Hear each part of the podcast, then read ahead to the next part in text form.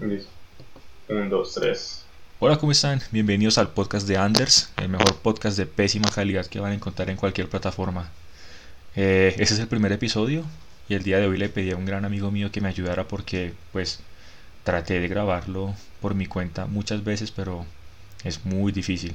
Entonces, eh, bienvenido, mi amigo Excessive Corgi. Entonces, ¿cómo vamos. Anders? ¿Todo No, bien? todo bien, todo bien. Aquí que pues en Bogotá, sábado 24 de octubre, está como todo bien relajadito. Está lloviendo, el clima está agradable. ¿Cómo está todo por allá en Holanda?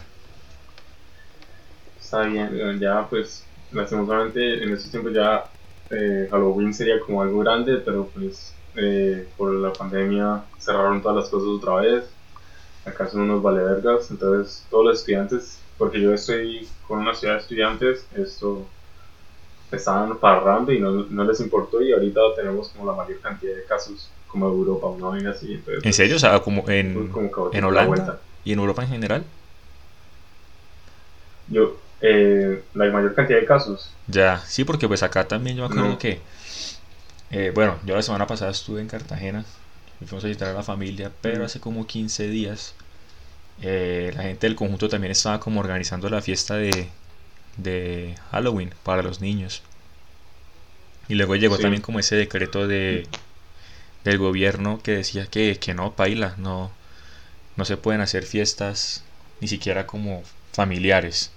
O sea, como que volver a estar encerrados. Pues es que igual tiene sentido. Es que eh, acá con, una- con otro amigo estábamos discutiendo y lo que él decía es que marica, pueden cerrar lo que quieran los restaurantes y todo eso, pero al fin y al cabo el problema son estas fiestas que están haciendo esta gente. Porque igual una fiesta son 100 personas y, y todos están perreando y, y amatizados, así que eso es como lo perfecto para que vaya Corona, ¿no? O sea, ser, o sea, ni con máscara, o sea, no hay máscara que le cura a uno la dignidad. Sí, es que es- esa es la vaina. Y. Europa que Eu- Europa que también como que, pues como en esos términos se relajó mucho hace que como unos tres meses. No, es muy liberal. No, o sea, Europa, es que en términos de, yo creo que el pensamiento, como digamos ya, de la base de valores como políticos, lo que es Estados Unidos y Europa son un poco parecidos en términos de, de cuánto valoran la libertad, Sí. ¿no? O por lo menos un gobierno diciéndoles qué hacer. Eh, Europa es mucho mejor que en, como en Estados Unidos porque cuando ya el gobierno dice como, bueno, ya hagámonos el caso, ahí sí los holandeses como que tienden a escuchar más. Pero aún así no le comen tanto cuento, ¿sí?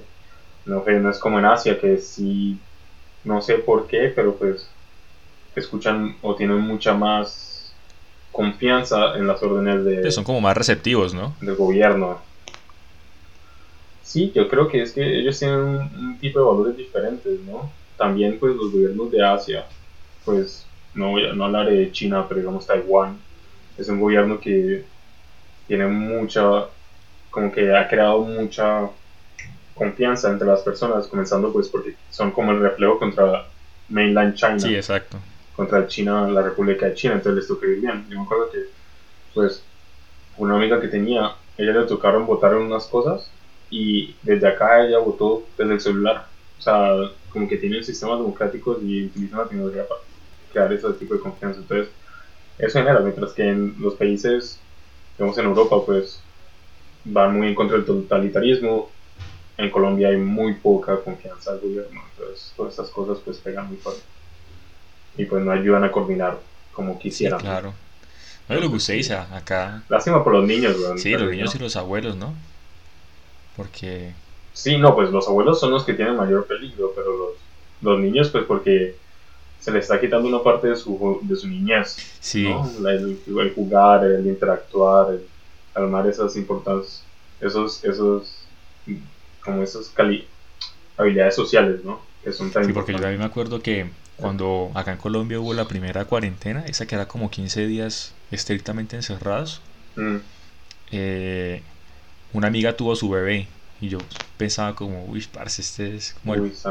El propio bebé cuarentena, o sea, ese bebé no puede salir del hospital como dentro de un mes y va a tener que pasar como toda su Mm. primera infancia, bueno, pues tampoco su primera infancia, pero como su primer año de vida totalmente encerrado, pero pues ¿Eso fue qué? Eso fue, eso fue en marzo, esa primera cuarentena que hubo acá en Colombia y luego...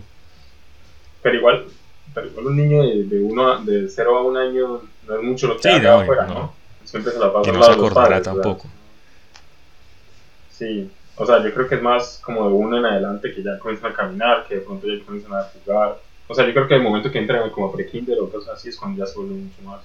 Sí, claro, que les toca hacer como toda como transición, preescolar, todo eso por, por Zoom. Y esa es la otra, ¿no? Porque acá en Colombia eso es re jodido. Yo me acuerdo que también estaba viendo un niño que pues es, es el hijo de la señora que nos ayuda con el aseo. Y él una vez vino acá a la casa y lo ayudamos también como con la cuestión de computador porque no tenía. Y como de una hora de clase, creo que 40 minutos eran los niños diciendo como, ay, se desconectó la profe. O... Ah, es que no, no pega. En Colombia el sistema educacional ya estaba malo y ahora lo colocaron aún más barreras para que sea peor. Mm. y eso es acá en la, capital, ¿no? imagínese en una vereda, no sé. No. Sí, eso es re jodido. Sí, en Colombia tiene un gran problema y en términos de educación, en términos de, de la eficiencia de los gastos en educación y, en cómo se comparten las poblaciones es, un gran problema. ¿Cuándo cree que, que esté la supuesta vacuna de esa lista? No, pues yo, yo estuve escuchando un podcast, justamente uno de los manes que están involucrados con en, de la misión Warp Speed en Estados Unidos, que es la misión que está tratando de, sacar la vacuna. Y Iván decía, posiblemente en dos meses, pero pues que no asegura nada, porque igual hay muchos factores todavía que pueden alargarlo o incluso hacerlo más corto, pero que están haciendo progreso. Igual, justamente acá están los, los debates y hay mucha gente que de pronto le tiene miedo a ponerse una vacuna. ¿no? Y también uno se pone a pensar, es como, ¿se va a meter uno una vacuna que, que ha sido como acelerada o no? Pero al final, como las primeras personas que se pondrían la vacuna son, son las gentes como las que son de mayor perfil, en cierta forma, presidentes y eso, y después ya comienzan a divulgar a los enfermeros, a la gente que en verdad no puede trabajar a, como en telecomunicaciones, teletrabajo. Lo que me parecía también chistoso es que... Eh, eso se demora otro, eso se demora otro, año, sí, eso todavía falta, creo yo. Lo que también me da como risa es que incluso como en ese tema de la vacuna y eso, sigue habiendo como un conflicto entre capitalismo y comunismo, ¿no? O sea, como que hay gente que no quiere la vacuna rusa porque pues, ajá, como me van a inyectar aquí comunismo también. No, no confían porque no creo que sea por comunismo, solo porque no confían en que Rusia tenga los estándares que tendría eh, la sociedad, la western part of the mm, world, ¿no?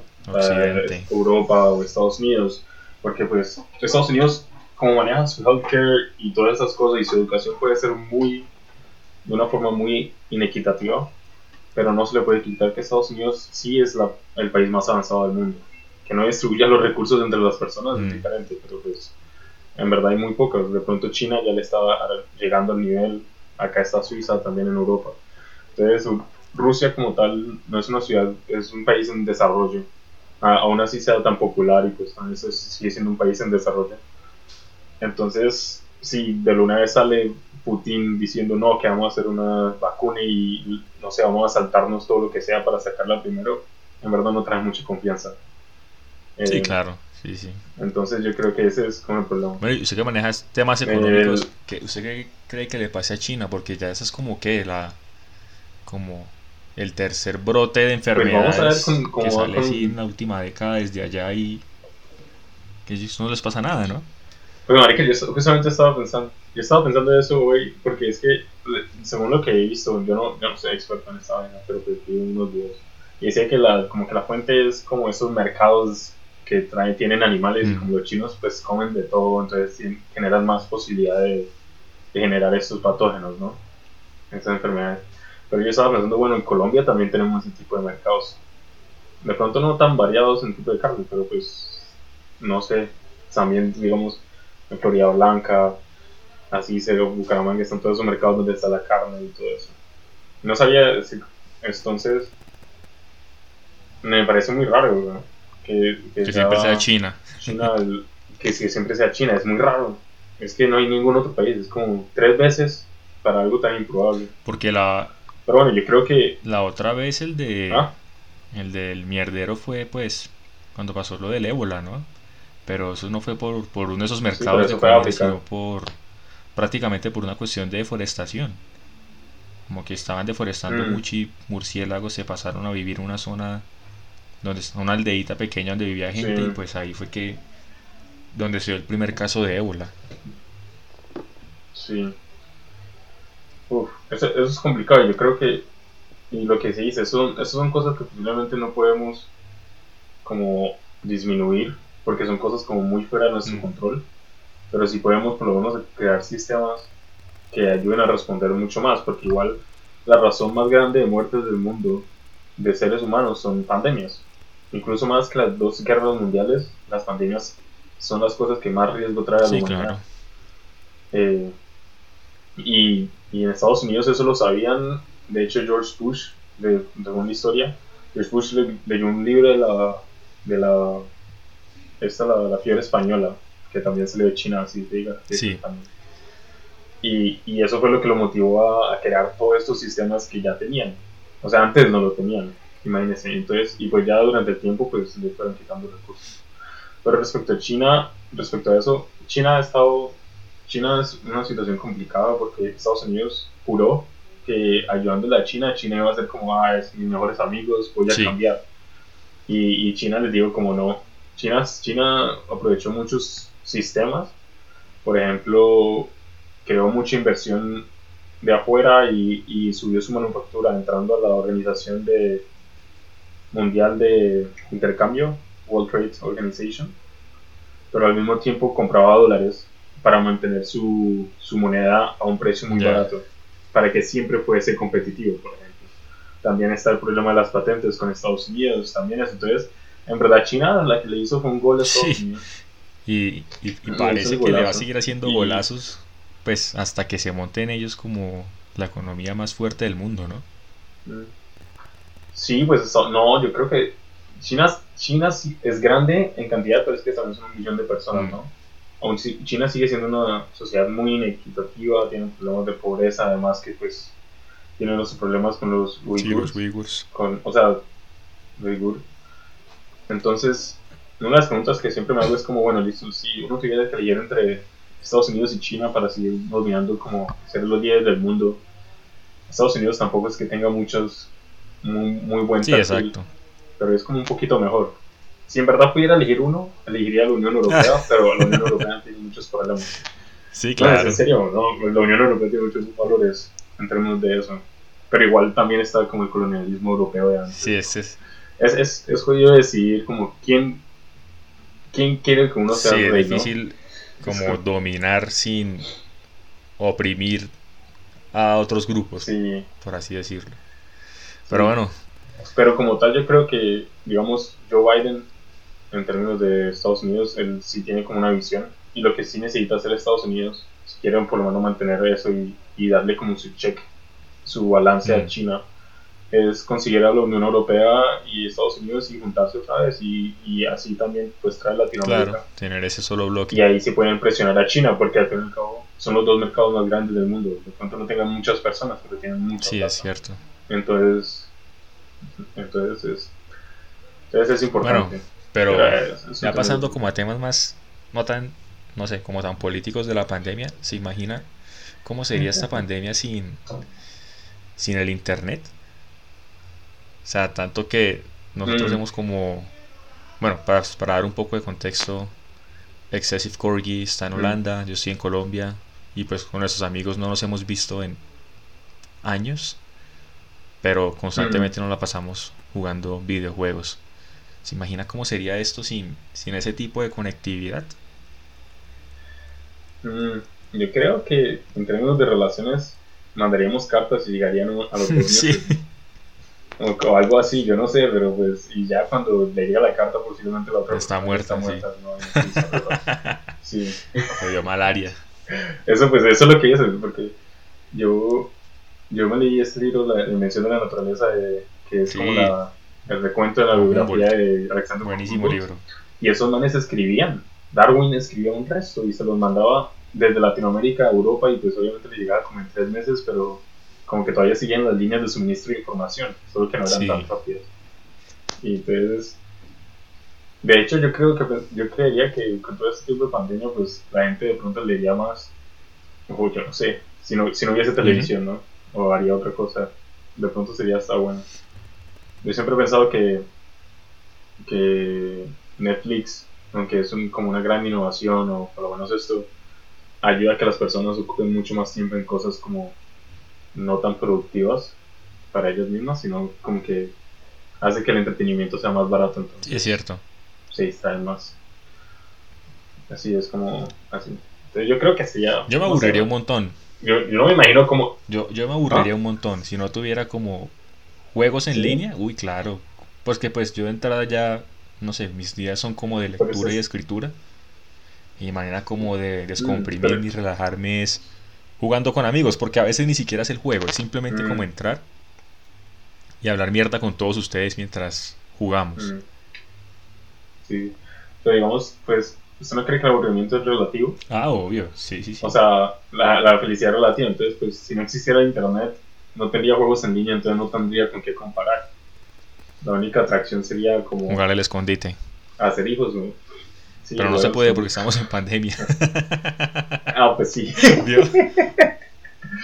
pues mejor, así, escondite. Porque también me hace falta resto jugar microfútbol, pero pues tampoco hay canchas abiertas. Como que el único deporte así que puedo hacer que me gusta mm. es montar bicicleta los domingos. Sí, lo único que queda es leer y mm. escribir si no hubiese el internet. Que es muy curioso. No, sí, yo creo que en verdad tenemos una vida muy buena. Eh, yo, yo siempre he pensado que estamos como en, si, si esto tiene una curva y si no resolvemos los problemas como el calentamiento global, cambio climático y todo eso, estamos en la cúspide de la humanidad. Estamos como en el tope de la humanidad en ese momento. Aún así ya hay problemas como inequidad y todo eso. Eh, de hecho, la casa de uno es como 10 veces, 100 veces mejor que la de una persona en la edad media. Ah, sí. La cantidad de La vida media, o sea, la gente hace que 100 años vivía como 30 años solamente. Exacto, es que es increíble. Uno, uno, se pone a pensar, yo, nosotros ya casi tenemos 30 años. ¿Qué hemos hecho? Un podcast que acabamos de empezar. Un podcast, el primer capítulo. Sí, exacto. No, eso es, increíble. Pero bueno. Sí, bueno, pues este es el final del primer capítulo. Más que un capítulo, era como una especie de demostración o tráiler de lo que sería el, mm podcast de Anders. Eh, muchas gracias a mi amigo Excessive Corgi. Lo escucharán. Muchas gracias por la Exacto. Lo escucharán más seguido. conversar no, es la, última vez que estará aquí en el podcast. Y Estén pendientes que la próxima semana también espero tener un gran invitado, un escritor bogotano. Pues no es bogotano, es de El Meta, pero vive acá en Bogotá. Y no siendo más, espero que tengan un buen día. Chao. Chao.